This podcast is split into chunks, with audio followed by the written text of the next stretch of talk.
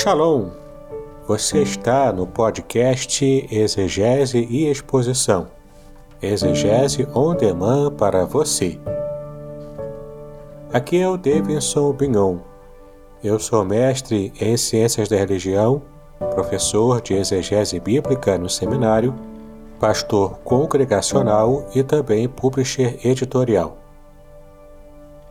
Eu ajudo pastores e líderes cristãos a fazer estudos bíblicos na igreja sem ter problemas com interpretações erradas. Então, se você está pensando em compreender a sua Bíblia com segurança, não deixe de assistir a mais episódios como este aqui. Muito bem, então assine o canal, acione o sininho, curta, comente e também compartilhe. Você poderá me dar uma força me ajudando a ampliar o alcance com os estudos bíblicos de qualidade na internet.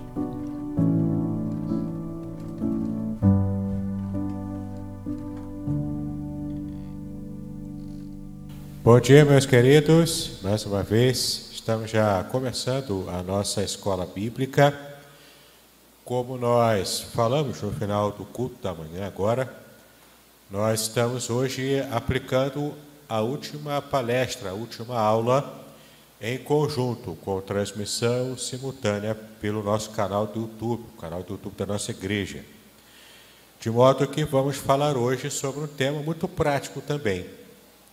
Estava até conversando ali nos corredores com o diácono Robert, e ele estava falando que adoração é um tema que a gente costuma falar muito, é, fazer menção a esse tema e, e também a gente tem já uma noção do que seria o tema, mas a gente não estuda em profundidade, a gente não conhece o que de fato a Bíblia revela em toda a sua completude sobre esse tema.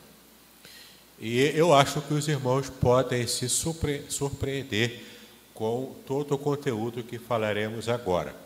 Então, você que está nos acompanhando pela internet, seja bem-vindo esteja acompanhando-nos com atenção e tenho certeza que Deus vai falar abundantemente ao nosso coração. Não é? O pastor então me deu uma lista de temas para que eu estivesse abordando, e então eu achei muito mais interessante, muito prático também trabalhar esse tema de adoração.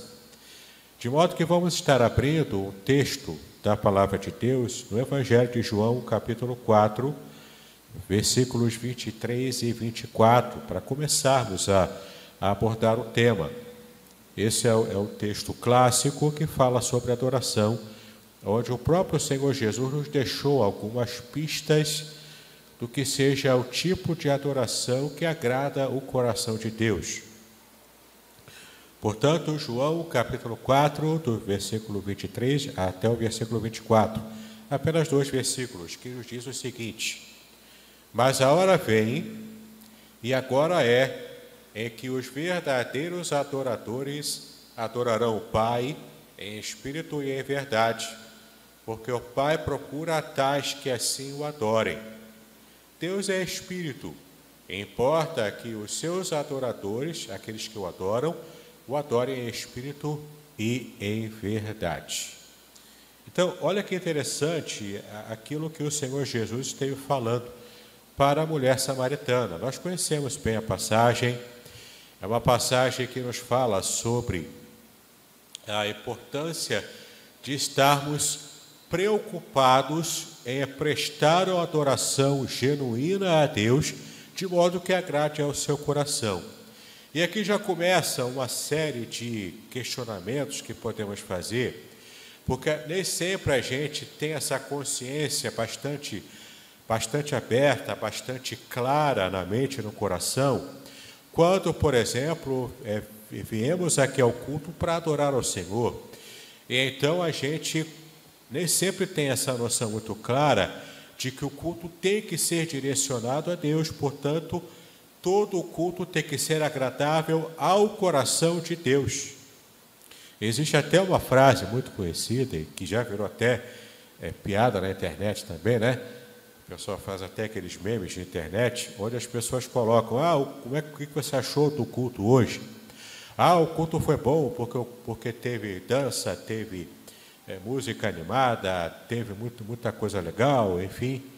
né? teve muita coisa diferente. E nem sempre, às vezes, a gente consegue perceber que será que Deus está se agradando desse culto que tanto agrada a gente? Aquele culto né, cheio de. Hoje em dia, então, pinta a igreja toda de preto, coloca fumaça de gelo seco, não é? A gente deve se perguntar: esse é o estilo de culto que pode até agradar a gente, a gente se sente bem, mas será que Deus, que é o sujeito que recebe o culto, Deus que é aquele que é o alvo do nosso culto, será que Ele está se agradando de tudo quanto fazemos na igreja, no culto, na adoração a Ele? E eu não me refiro apenas a estilo musical, apenas a, a uma forma litúrgica de, de adorarmos a Deus, mas será que Deus está de fato satisfeito com aquilo que o nosso coração apresenta a Ele como o resultado de um culto de alguém que está plenamente devoto, plenamente desejoso de agradar e servir ao Senhor. Hoje vamos aprender que adoração é mais do que isso, adoração é mais do que inclusive música. É possível, vamos aprender hoje de que é possível adorarmos a Deus mesmo sem cantar uma nota musical sequer. E a adoração é mais abrangente do que podemos imaginar. Vamos começar então é, analisando o que o Senhor Jesus disse para a mulher samaritana. Quando ela pergunta para ele qual o lugar certo e daí a forma correta de se adorar a Deus. Ou seja, como adorar a Deus de modo que ele se agrade da nossa adoração, do nosso culto. Por que, que ela faz essa pergunta? Era uma mulher que tinha uma vida pregressa bastante complicada. Era uma mulher que já tinha má fama na sociedade, uma sociedade antiga, patriarcal, a, so, a sociedade de Israel no primeiro século. Uma mulher, portanto, que tinha má fama naquele período, era uma mulher que tinha as suas dificuldades, inclusive, para sobreviver. Mas o fato é que aquela mulher estava interessada em conhecer como que devemos adorar a Deus, por causa de uma discussão teológica muito comum que existia naquela época. Porque os samaritanos não se davam com os judeus.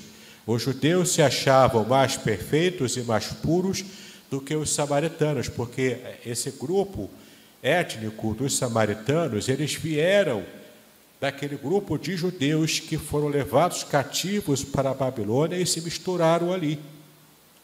Então, na mentalidade do judeu, os samaritanos estavam corrompidos pelo paganismo babilônico, desde a época lá do cativeiro.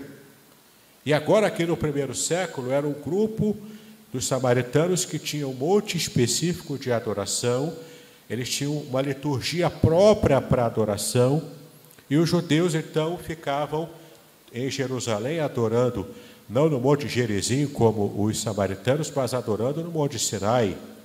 Então tinha aquela discussão: qual é a forma de adorar a Deus que de fato o agrada, com os sacrifícios, com toda a liturgia do culto judaico ou do culto samaritano. E para que os irmãos conheçam, tanto os judeus quanto os samaritanos ainda existem até hoje e ainda têm maneiras peculiares de se servir a Deus. No culto samaritano ainda existem sacrifícios de animais, ainda, ainda hoje. Porque eles não têm mais aquele templo central como era em Jerusalém. É, é, os judeus hoje já não fazem mais sacrifícios de animais, porque eles não têm mais o templo para fazer isso. Mas os samaritanos têm uma forma específica até hoje de se sacrificarem animais e adorar a Deus dessa maneira, seguindo a sua tradição samaritana. O fato é que essa discussão teológica colocava a dúvida no coração daquela mulher. Talvez com uma forma dela se distanciar de uma abordagem direta que o Senhor Jesus estava eh, querendo fazer com ela, porque ele sabia quem era eh, quem, quem aquela mulher eh, era. Mas o fato é que ela entrou com uma questão teológica para Jesus: onde é que devemos adorar? É no monte dos meus pais, aqui em Samaria, adoram o Monte Gerizim? ou era o Monte Sinai, lá em Jerusalém, já que você é judeu? Essa é uma questão interessante, por quê? Porque leva Jesus a responder, nem um lugar nem outro. Não é no monte, no monte X, o monte Y. Não é com essa forma meramente estética que devemos de fato adorar de maneira que agrade o coração de Deus. É mais do que a estética. É mais do que a aparência, é mais do que você estar tá bonitinho, cheirosinho, cantando na igreja no tom certo, sem errar a nota musical. Entendeu? É mais do que isso. Adorar a Deus é muito mais do que isso. Tem a ver com o coração, tem a ver com aquilo que está motivando o seu coração. Tem, aquilo, tem a ver com aquilo que está levando você a fazer o que faz para a glória de Deus. Por isso que ele disse que vai chegar a hora que o pai está procurando, e é interessante ele dizer que o pai procura, se procura porque está em dificuldade para achar. Que adore a Deus de duas maneiras, em espírito e em verdade. Adorar a Deus em espírito tem a ver com a nossa própria espiritualidade, a nossa própria pureza de coração na presença de Deus, que é espírito.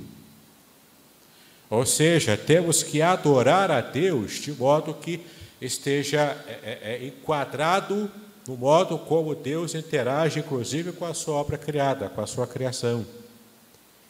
A nossa adoração tem que ser com o nosso espírito, com o nosso intelecto, tem que ser com todo o nosso ser. E além de adorarmos a Deus em espírito, adorarmos a Deus em verdade, porque existem maneiras mentirosas de se adorar a Deus. Existem maneiras que alguns acham que podem adorar a Deus, mas que é na verdade uma mentira. Ou porque não é sincero na sua aparente adoração, como os fariseus da época de Jesus mesmo, que iam lá para as praças e orando lá na frente das pessoas e simplesmente agradecendo a Deus porque não eram pecadores como alguns publicanos.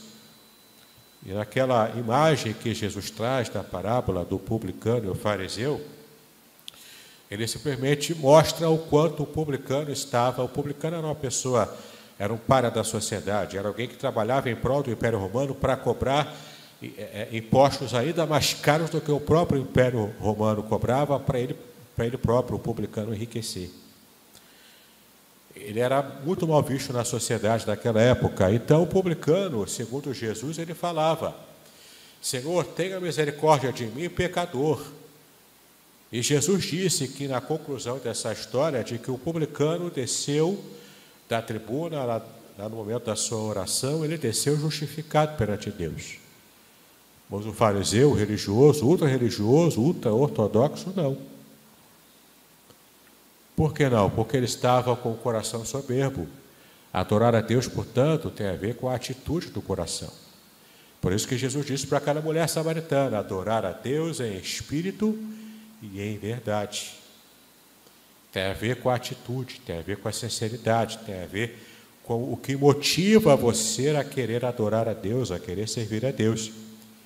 E se Deus está procurando adoradores que, que sejam genuínos, que o adorem dessa maneira, e se você se encaixa nesse perfil do que Jesus ensinou, então você vai ser achado por Deus na sua adoração. Você vai ser achado pelo próprio Deus da maneira como você o adora. E isso agrada o coração dele. Vamos agora tentar entender o que significa propriamente a palavra adoração.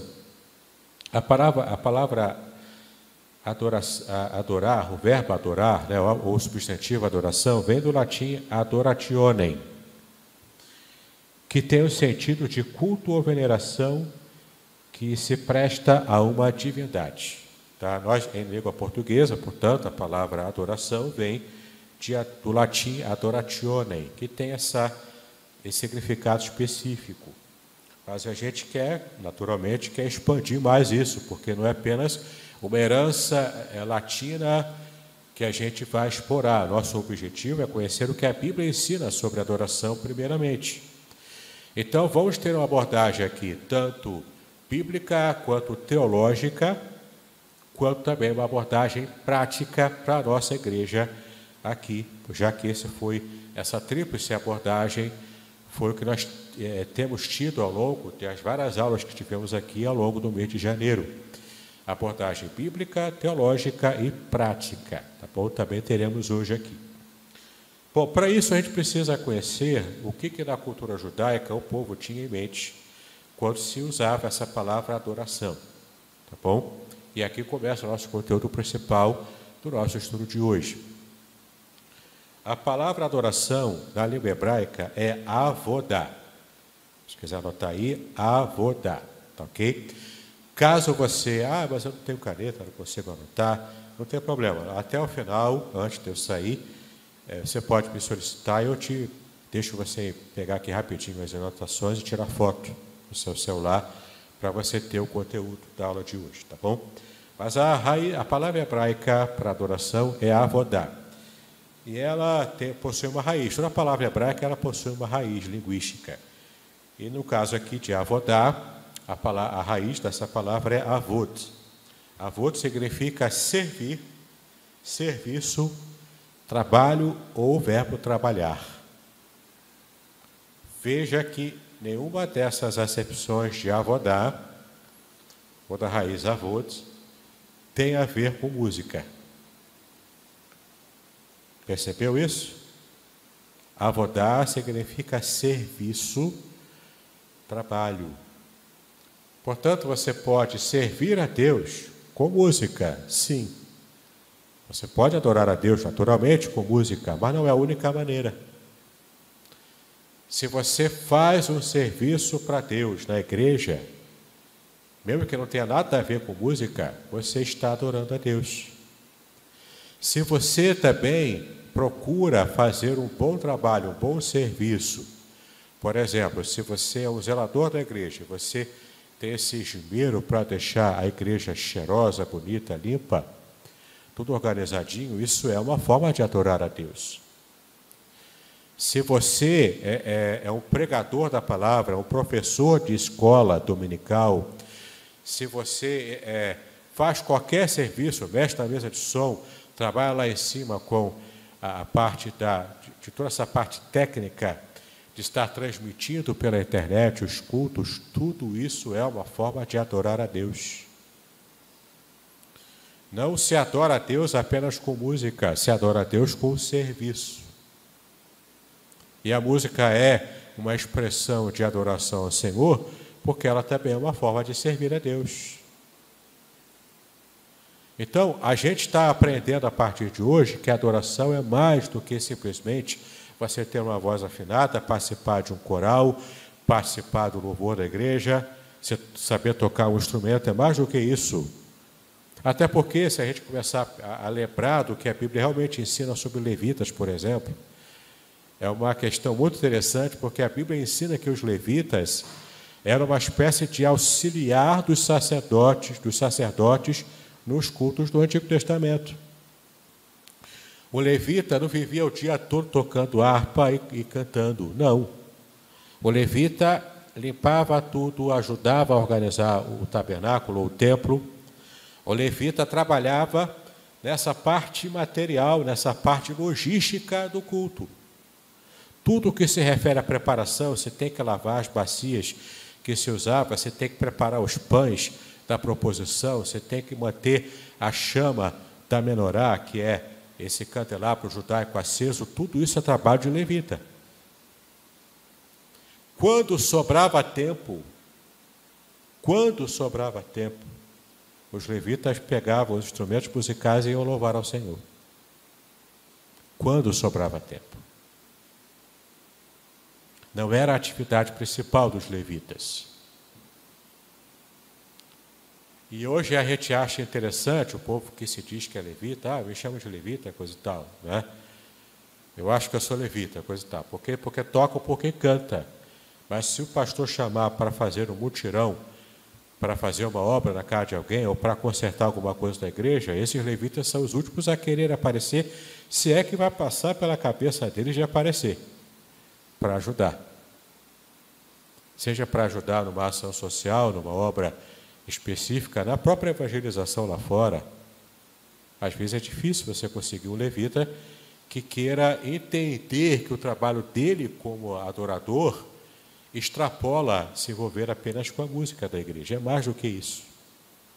Adorar a Deus é servir a Deus, é trabalhar para a obra dele, seja em qual área for.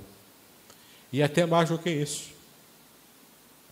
E aqui, tanto João Calvino tinha essa compreensão, como também os teólogos cristãos de um modo geral, e a própria Bíblia dá respaldo para isso. Se você é casado, se você é uma boa dona de casa, um, um bom chefe de, de família, se você é um bom empregado, um bom patrão, se você se esforça para trabalhar e fazer o melhor que você pode no seu trabalho secular mesmo, isso também é adoração a Deus tudo o que fazemos, que o nosso objetivo, que o nosso foco é glorificar a Deus, isso é um ato de adoração. Então, a adoração não é, não é apenas aquele momento do culto que você está adorando a Deus com música. Adoração é um estilo de vida. adoração envolve todo o seu ser, toda a sua vida, tudo o que você faz. Não é apenas aquele momento em que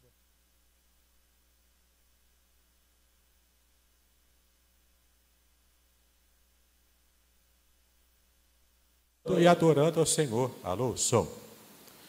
Não é apenas aquele momento específico.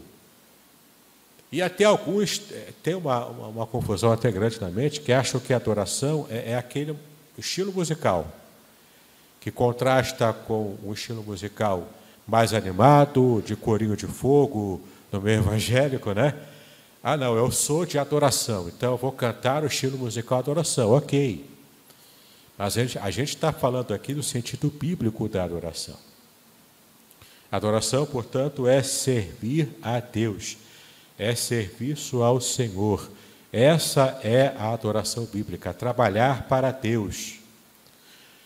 E mesmo quando eu faço algo que é próprio do dia a dia, é? ir lá no supermercado fazer uma compra, preparar o almoço de domingo para a família, tudo isso entra nessa categoria, quando fazemos para a glória de Deus, entra nessa categoria de adoração ao Senhor.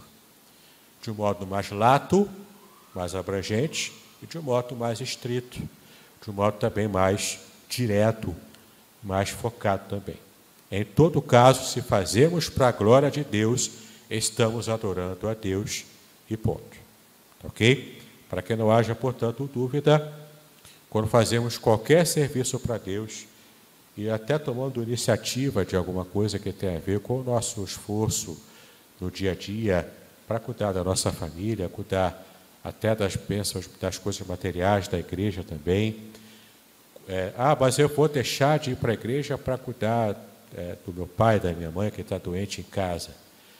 Você não precisa fazer isso. Primeiro, porque hoje temos a tecnologia que nos ajuda, quando transmitimos o culto, você pode também cultuar Deus na sua casa, como muitos estão fazendo ainda nesse período de pandemia. Mas, além disso, mesmo que você nem mesmo tivesse é, essa opção, mesmo que não houvesse essa condição de você cultuar Deus através da internet na sua casa durante esse período, em todo caso, se você está de fato servindo a sua família e o seu coração está aberto, isso também conta como adoração ao Senhor. Tá bom?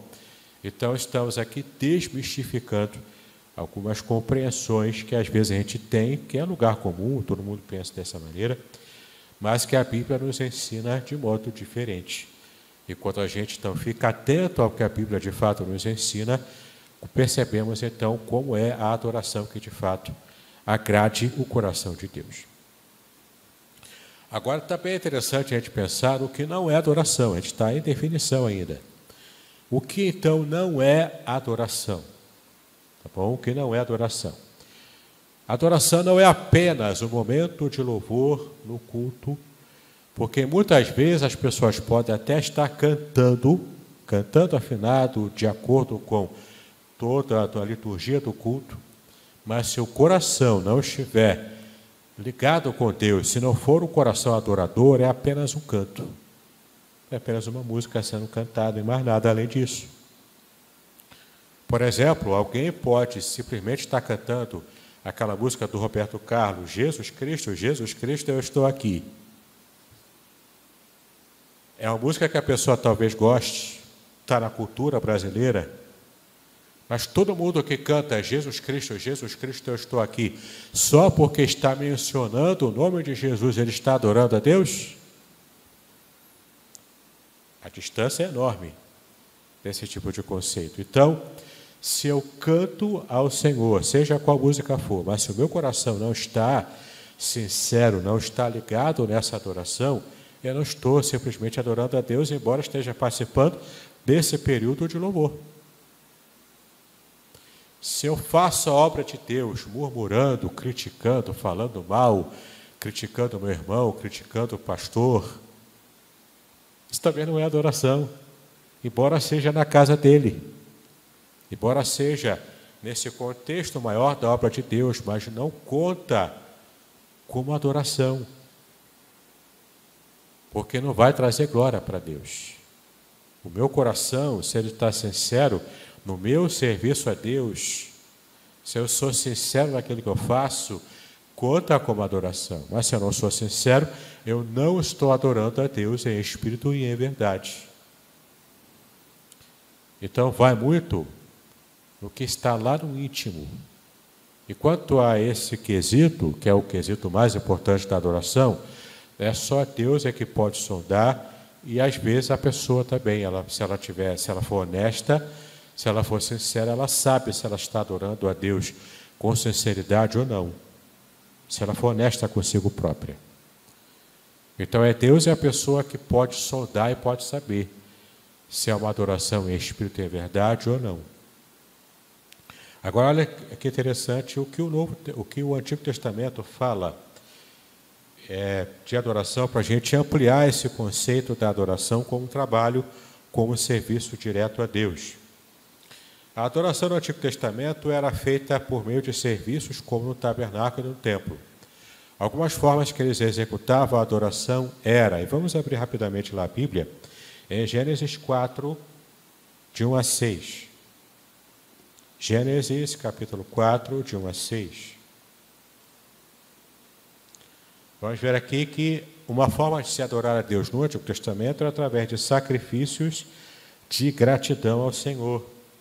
Gênesis 4, de 1 a 6. E conheceu Adão a Eva, sua mulher, e ela concebeu e teve a Caim, e disse: Alcancei do Senhor o varão.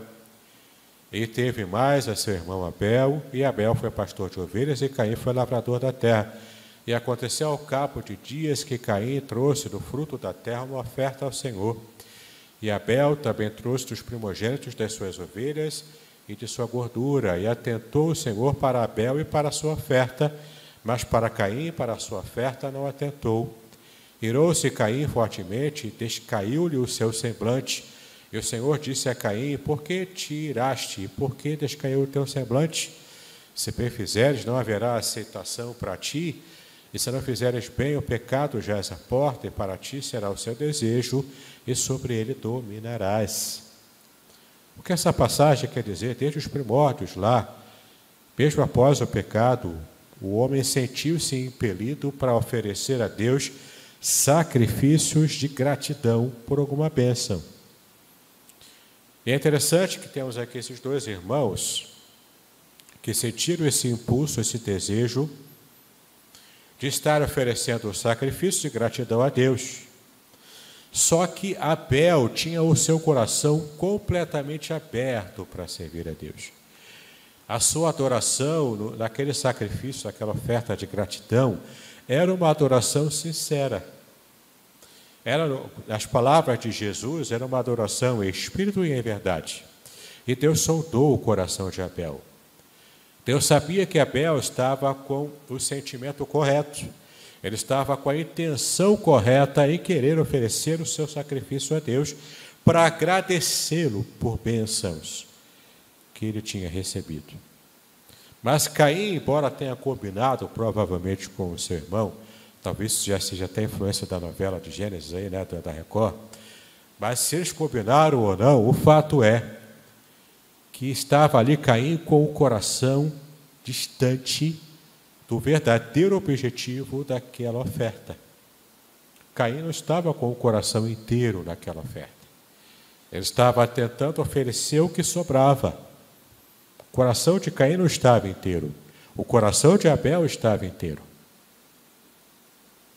Então Caim oferece para Deus talvez aquelas folhas murchas, talvez aquela folha meio queimada no sol, sem muita preocupação em oferecer o melhor para Deus. Mais do que os objetos materiais das ofertas, Deus olhou para o coração de Abel. Deus olhou para o coração de Caim. E Deus aceitou e aprovou a oferta de Abel, mas reprovou a oferta e o coração, as intenções de Caim. E quando Deus pergunta para Caim, olha só, é, por que, que você está com o semblante caído, ou seja, com a cara fechada, né? Por que, que você está com essa cara amarrada o tempo todo? Com essa cara fechada? Alô, alô? Por que, que você está assim? Com a cara amarrada, com a cara fechada o tempo todo? Aí Deus dá uma resposta assim maravilhosa para Caim, que também serve de lição para a gente. Lá no finalzinho, no versículo 7. Se bem fizeres, não haverá aceitação para ti. Ele faz uma pergunta Abel fez direito, ele fez de um modo que me agradou. Será que se você também não tivesse feito com a intenção correta, eu não aceitaria a sua oferta? É claro que eu aceitaria. Essa aqui é uma pergunta retórica. E se não fizeres bem, se não agires bem, como de fato é, Caim não, não agiu bem, se não fizeres bem, o pecado já é à porta, o pecado está logo à porta, ele está perto, ele está rondando você. Ele está ao, ao seu derredor, o pecado ele está perto de você, mais perto do que gostaríamos todos, mas ele está perto, ele está à sua porta, está batendo à sua porta. E para ti será o seu desejo, ou seja, o seu desejo vai ser contra você, vai ser o, o desejo de ceder ao pecado para desagradar o meu próprio coração, aqui Deus falando, para desagradar o coração de Deus. E sobre ele, sobre esse desejo pecaminoso, você precisa aprender a dominar. Ou seja, se eu me esforço para dominar o meu desejo pecador, pecaminoso, se eu me esforço para, segurar a minha raiva incontida, se eu me esforço para poder melhorar como pessoa, no meu serviço a Deus, no meu serviço à comunidade, esse esforço, esse desejo, esse trabalho no meu interior, nas minhas emoções, como a nossa irmã Diaconisa Elane ensinou hoje, se eu me esforço para perdoar alguém,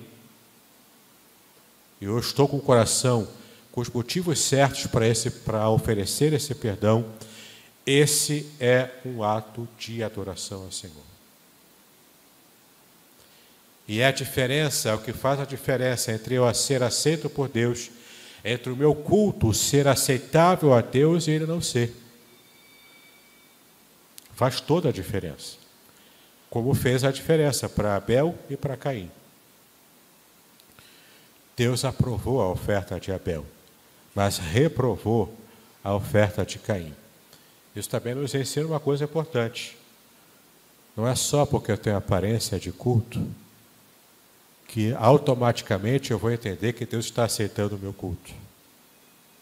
Não é porque eu estou aqui na igreja cantando bem, afinadinho, bonitinho, estou aqui com cara de santo, prestando atenção na mensagem, tudo isso é importante. Mas você sabe, Deus sonda o coração. Lá em Amós, capítulo 5, o profeta diz o seguinte, com respeito a, a Israel que estava adorando a Deus com a liturgia correta, mas com o coração incorreto, cheio de pecados, pecados sociais inclusive. Então Deus fala através do profeta Amós o seguinte, no capítulo 5: Afasta de mim o estrépito dos teus cânticos. Estrépito é barulho, barulho ensurdecedor, barulho que irrita. Aquele barulho, aquele funk alto do seu vizinho que fica te tirando sono, no meio da madrugada, é esse barulho.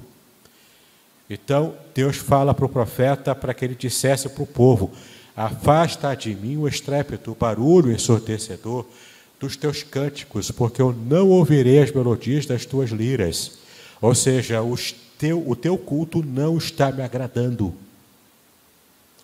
Eu recebo a sua cantoria, embora liturgicamente correta, segundo a, a, a, lei que eu próprio dei através de Moisés, mas eu não estou recebendo porque o seu culto não está sendo oferecido com sinceridade. Deus recebe isso como um culto que incomoda os seus ouvidos. Percebeu a seriedade do que é estarmos adorando a Deus, de modo que agrade a Ele, não do modo que agrade ao nosso coração? Meu querido, do ponto de vista bíblico, pouco importa se o culto está eh, sendo oferecido a Deus com uma música que eu gosto muito de cantar. Ah, é o fulano de tal que vai pregar, fulano de tal que vai cantar, ou então aquela música tal que eu, não, que eu não sou muito chegado, então, poxa, o culto foi meio xoxo hoje. Esse tipo de pensamento não importa, o que importa não é como eu é, é, é, é, recebo o culto, porque o culto não é para mim. Se o culto fosse para mim, os irmãos seriam idólatras. Eu mesmo seria idólatra do meu próprio eu, do meu próprio ego. O culto não é para nenhum de nós, o culto é para Deus, é para a glória dele. Então tem que ser apresentado, tem que ser serviço a Ele, que agrade, tem que ser um serviço que agrade o coração dele e não o meu. Percebe? Quem tem que aprovar ou desaprovar o culto é Deus. Nós supervisionamos a liturgia do culto. A liderança da igreja tem essa responsabilidade de supervisionar para que tudo esteja ocorrendo de modo que, que seja com ordem de essência e que é agradável a Deus. Mas o seu culto particular me depende de liturgia. A sua oração em casa, o seu culto doméstico em casa, se você não consegue se reunir com a família, se você é o único cristão da sua casa, a sua oração em particular, a sua leitura bíblica em particular, tudo isso tem a ver com o seu coração diante de Deus. Para que a sua adoração seja, portanto, aceita pelo próprio Deus. Vamos lá ainda em Gênesis capítulo 8, versículo 20. Gênesis capítulo 8, versículo 20.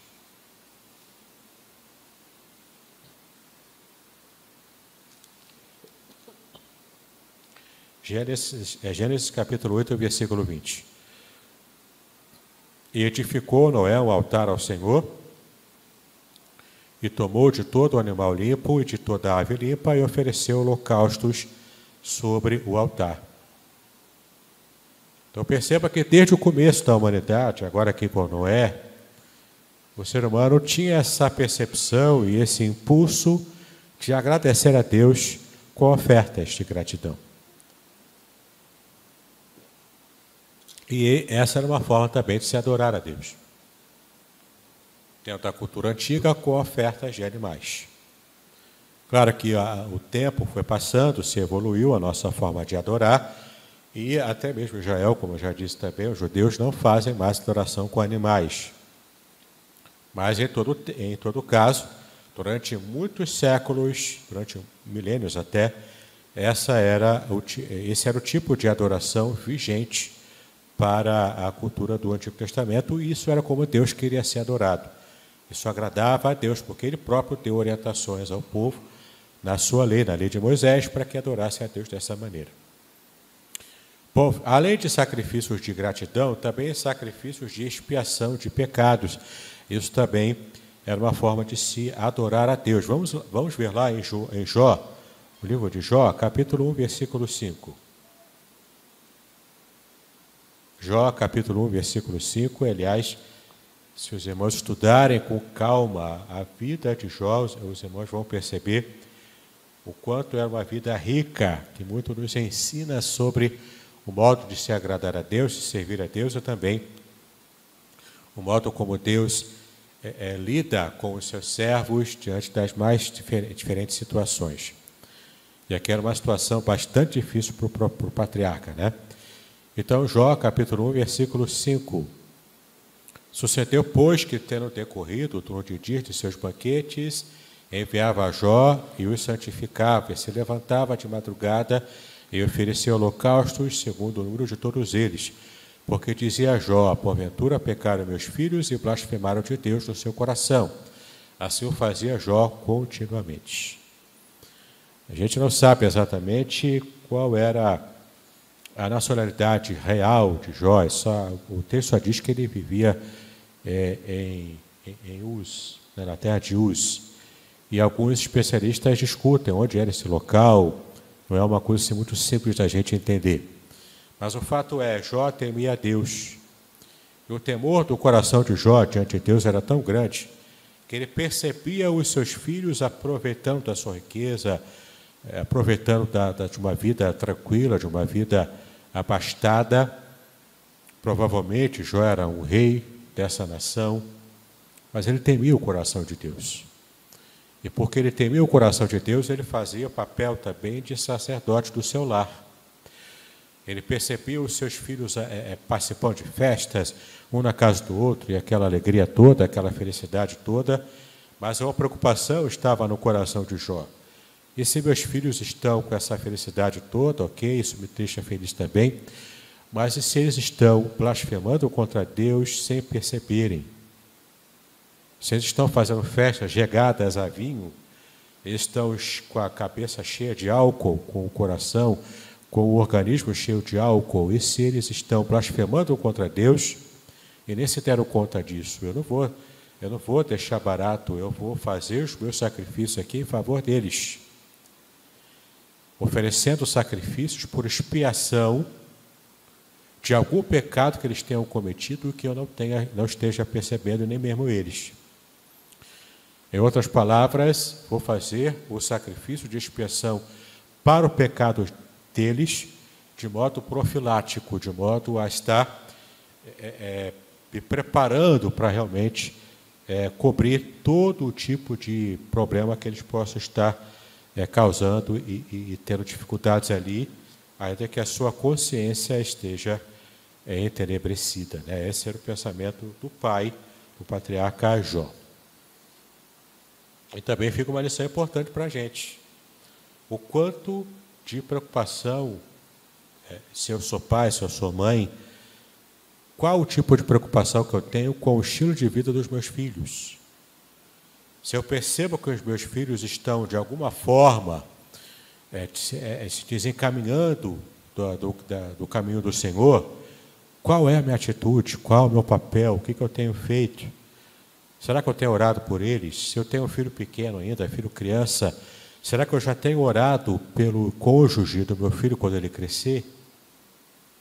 Será que eu já tenho é, é colocado a minha criança na presença de Deus desde cedo? Até mais nos dias em que vivemos, que está piorando cada vez mais essas questões culturais contra o cristianismo, contra o evangelho? Será que eu tenho plantado a, a, a, a mente cristã no, no coração, na vida do meu filho, da minha filha? Por menor que ele seja, por menor que ela seja? Entendeu? Essa era uma preocupação relevante que Jó tinha. E, era uma, e é uma preocupação que nós precisamos ter também. Vamos ver agora como era a adoração no Novo Testamento. Nós já vimos no Antigo, que diz respeito ao modo como servimos a Deus. No templo, no tabernáculo, com os sacrifícios ou sem os sacrifícios da época. Isso é adoração a Deus. Mas o Novo Testamento, será que ele segue nessa mesma toada? Será que alguma coisa foi atualizada no Novo Testamento? O Novo Testamento registra o verbo grego, nós vimos aqui, a, a, a palavra adoração, que em hebraico significa avodá, mas em grego. Em grego aparecem algumas palavras aqui. A primeira palavra que aparece em grego para o Novo Testamento é proskinel. A palavra proskinel em grego significa ajoelhar-se, prostrar-se perante alguém.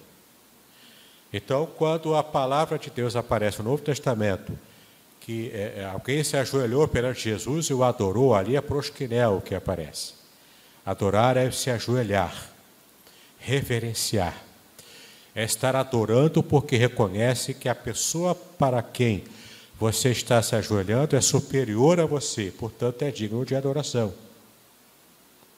Essa mesma atitude, o próprio João, o discípulo amado, aquele João do Apocalipse, quando viu o anjo que se, apareci, que se apresentava para ele, revelando as coisas que, iriam, que viriam, os anjos apareciam e esse próprio João, apóstolo de Cristo, também se ajoelha.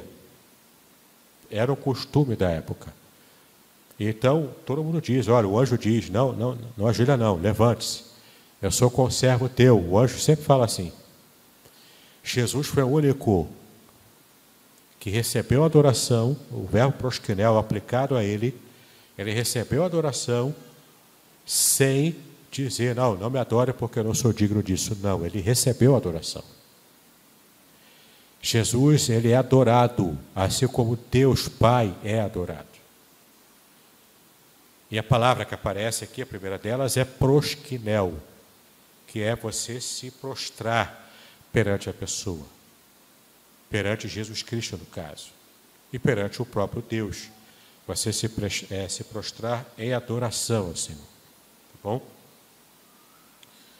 Ainda o verbo grego, que é outro, que é próximo desse, que é prosequinessa, que passou a significar prostrar-se como sinal de reverência total a alguém. Então, prosquenel, prosquecinessa, tudo isso é também uma, uma demonstração de reverência e adoração com esse ato de ajoelhar-se.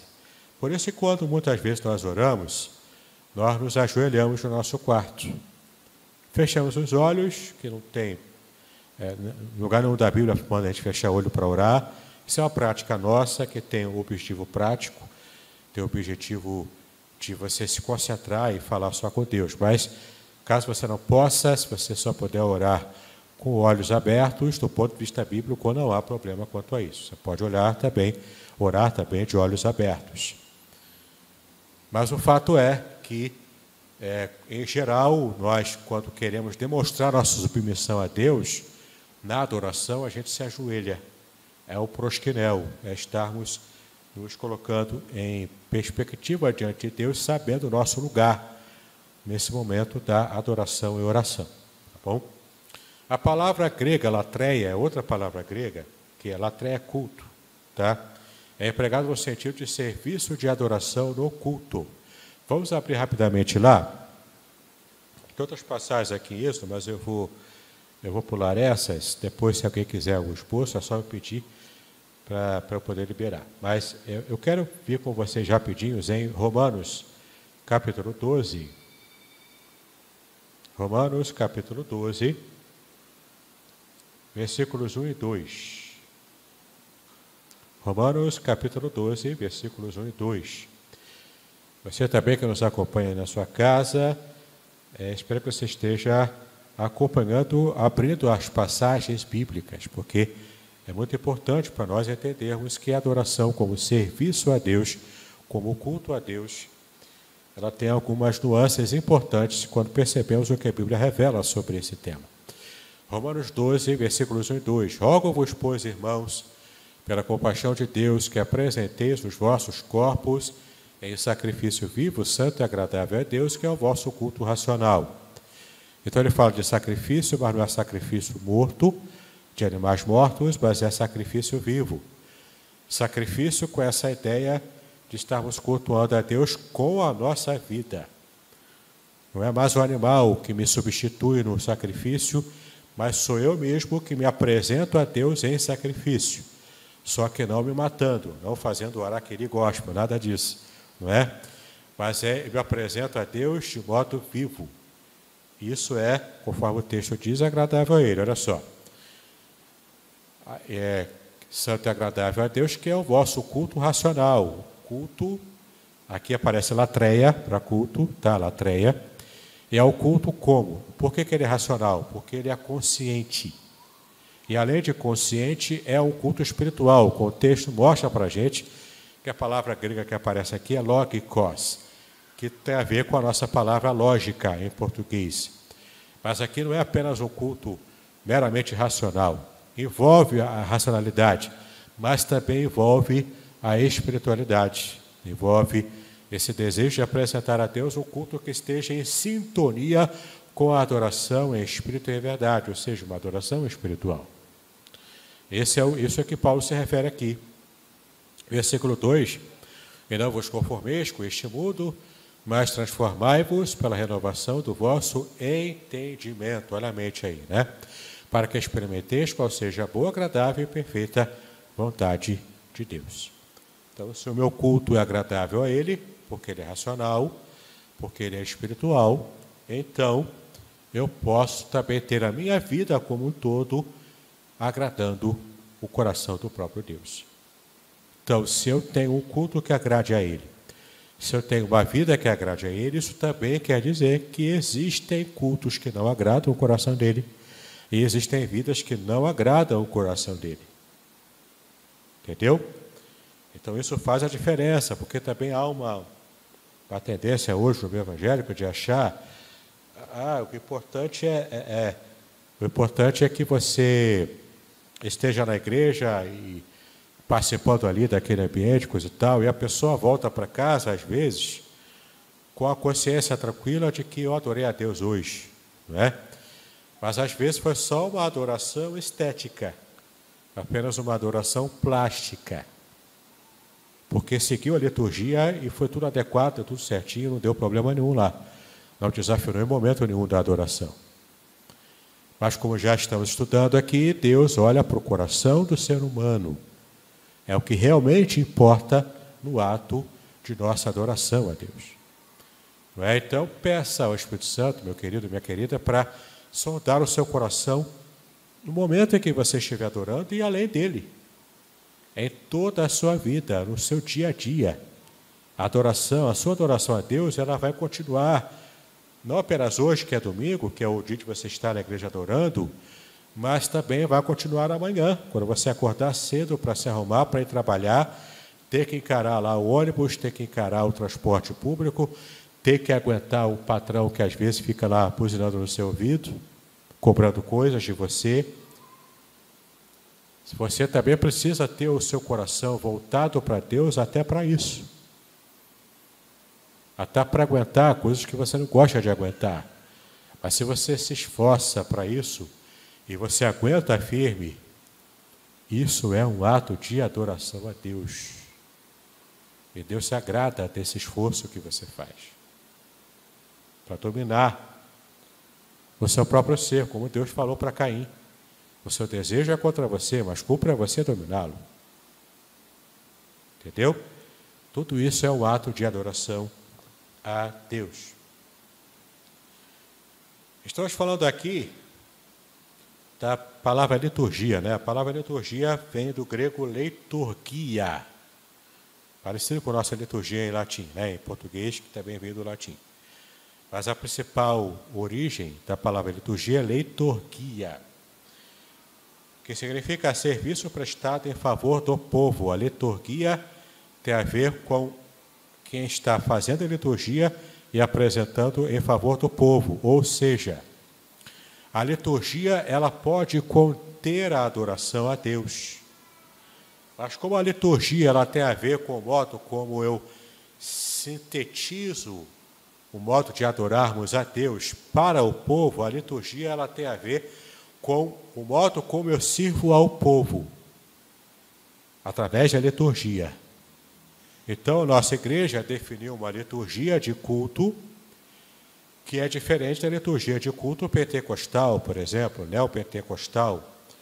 A gente tem uma liturgia de culto bastante diferente de uma sinagoga judaica, de uma igreja católica romana. Entendeu? A nossa liturgia que preparamos e estamos habituados a ter aqui em nossa igreja, ela está de acordo com o modo como nós entendemos que o nosso grupo os nossos irmãos aqui, essa família de Deus que se reúne aqui em Niterói Barreto, como a gente entende que o povo vai ter facilidade, vai ter tranquilidade, vai ter o coração aberto para cultuar a Deus em adoração. A liturgia não é adoração, a liturgia ajuda na adoração.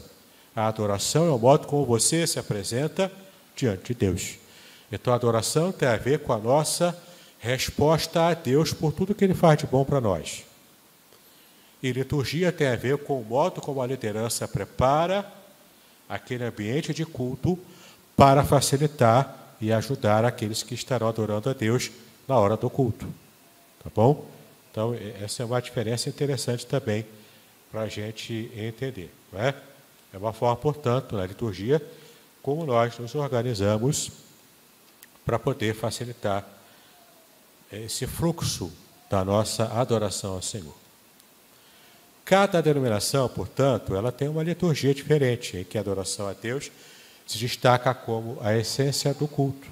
Tá? Então, inclusive a liturgia ela pode ser alterada e modificada, melhorada ao longo da história, ao longo do tempo. A liturgia precisa ser atualizada muitas vezes, né? Mas a adoração em si não, a adoração em si é o âmago do si, é a essência. Então, isso precisa estar em sintonia dessa, dessa adoração que o Pai procura nas pessoas, que é a adoração em espírito e em verdade, como nós vimos aqui. Né?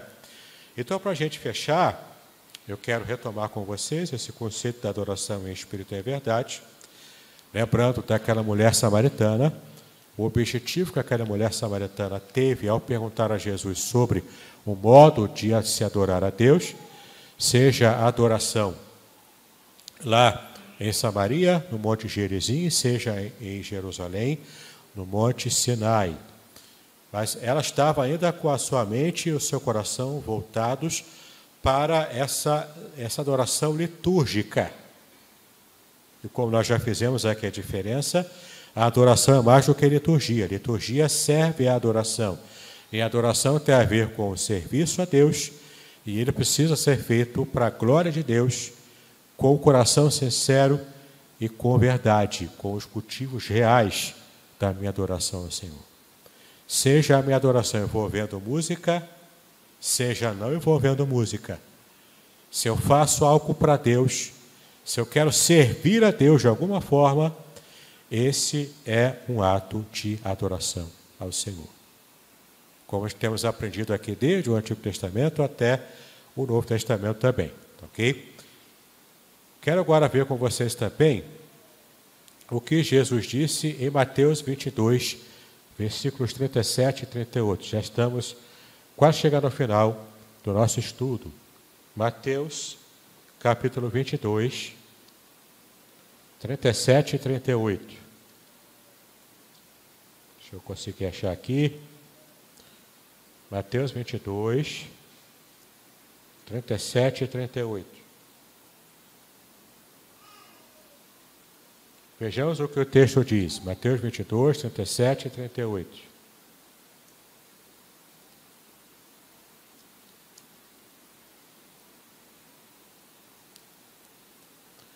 E Jesus disse-lhe: Amarás o Senhor teu Deus de todo o teu coração, de toda a tua alma, de todo o teu pensamento. Este é o primeiro grande mandamento com promessas. Um dos fariseus perguntaram a Jesus como se deve adorar a Deus, como se deve servir a Deus. E Jesus fala aqui a fórmula, que é a retomada do que o Antigo Testamento já falava. Ele retoma isso e resume a lei. Portanto, ele diz que eu tenho que amar o Senhor, o meu Deus, o Senhor meu Deus, aquele quem eu declaro que eu sirvo, porque eu pertenço a Ele. E se eu pertenço a Deus, Deus também pertence a mim, porque Ele é o meu Deus. Ele também pertence a mim. Olha que interessante. Amará o Senhor teu Deus de todo o teu coração, plenitude de coração. Não é com o coração pela metade, não é com o coração dividido, mas é com a plenitude do coração. Esse é um conceito muito importante da cultura judaica. Para a cultura judaica, inclusive, o tempo verbal em hebraico ele é definido em, em ação completa ou ação incompleta, uma ação que ainda vai se completar. Então, quando Jesus diz aqui que ele se refere que o meu coração tem que ser com todo ele, ou seja, o meu coração por inteiro, por completo, é uma adoração completa e sincera com o meu coração, com o âmago da minha vida.